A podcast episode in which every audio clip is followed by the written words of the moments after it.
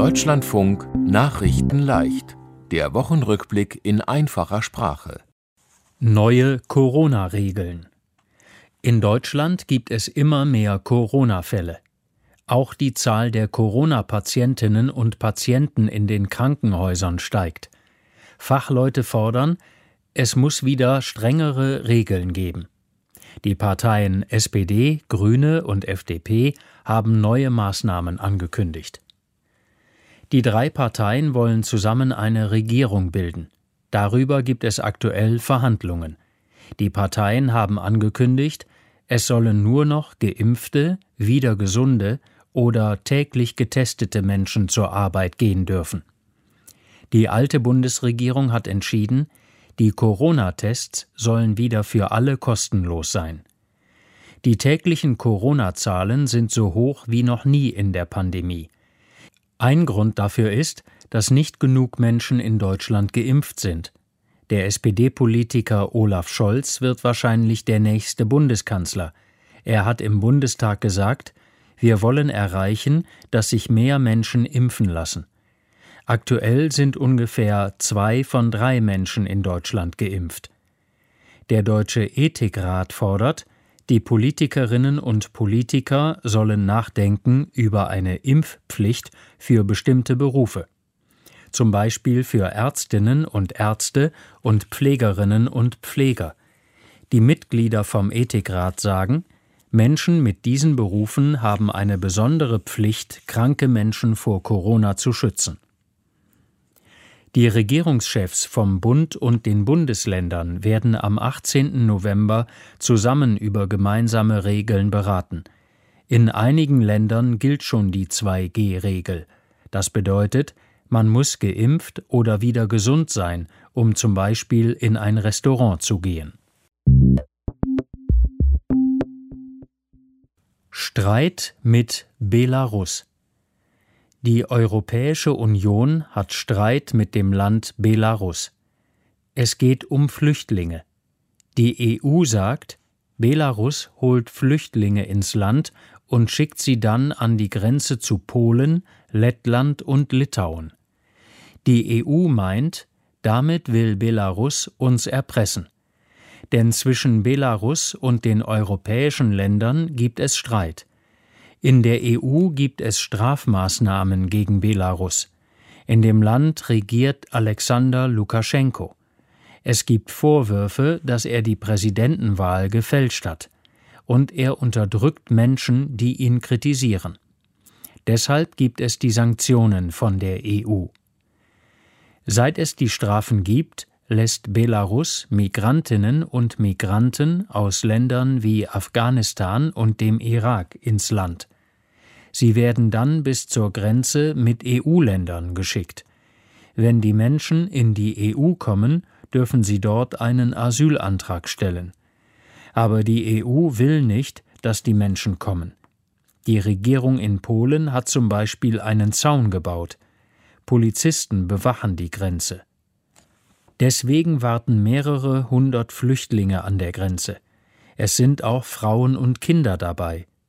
Die Lage für die Flüchtlinge ist schlecht. Es gibt kaum Lebensmittel und nachts ist es sehr kalt. Aber die EU-Länder können sich nicht darauf einigen, wie sie mit den Flüchtlingen umgehen sollen. Es soll nun neue Strafmaßnahmen gegen Belarus geben und gegen Firmen, die Belarus helfen, die Flüchtlinge in das Land zu bringen. Deutsche Welle holt Angehörige. In dem Land Afghanistan haben im August die islamistischen Taliban die Macht übernommen. Viele Menschen haben seitdem Angst. Viele Journalistinnen und Journalisten haben das Land verlassen, zum Beispiel Mitarbeiter von der Deutschen Welle. Der Auslandssender hat jetzt Angehörige der Mitarbeiter aus Afghanistan geholt. Die Taliban legen die islamistischen Gesetze sehr streng aus. Sie sind gegen Meinungsfreiheit und gegen Pressefreiheit. Deswegen sind Journalistinnen und Journalisten und ihre Familien in Gefahr. Viele internationale Medien haben ihre Mitarbeiter aus Afghanistan ausgeflogen. Die Deutsche Welle hat 23 Familienmitglieder von Kabul nach Doha fliegen lassen. Doha ist die Hauptstadt von dem Land Katar. Die Deutsche Welle hat dafür Hilfe von der Bundesregierung in Berlin und der Regierung in Doha bekommen.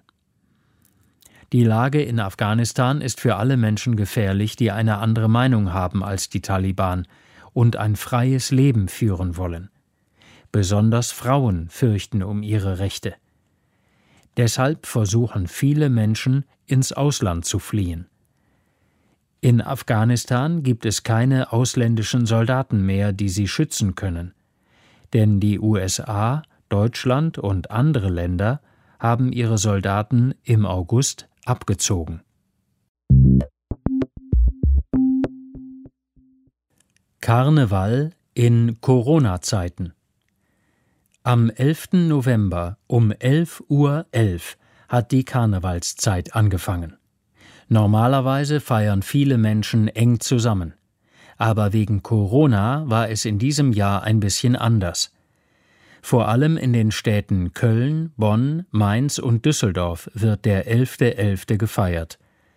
In diesem Jahr gab es strenge Corona-Regeln. Alle mussten geimpft, getestet oder wieder gesund sein.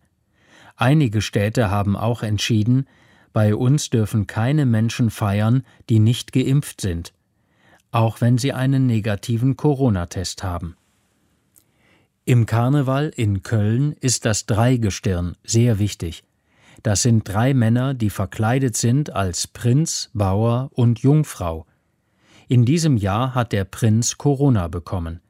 Deshalb durfte das Dreigestirn nicht auftreten. Es gab auch Kritik am Karneval, denn immer mehr Menschen in Deutschland stecken sich mit Corona an. Manche finden deshalb, die Städte hätten alle Feiern verbieten sollen. Deutscher im Weltall Matthias Maurer ist ein deutscher Raumfahrer. Er ist zum ersten Mal ins Weltall geflogen. Dort lebt er auf der internationalen Raumstation ISS.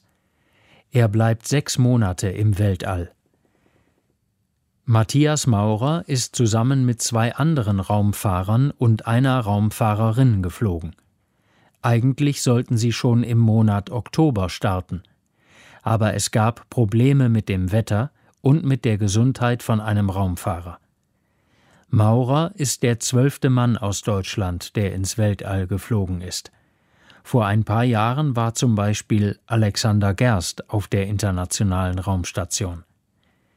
Matthias Maurer macht viele Experimente im Weltall. Und er soll auch einen Einsatz außen an der Raumstation machen. Er soll dort einen Roboterarm befestigen.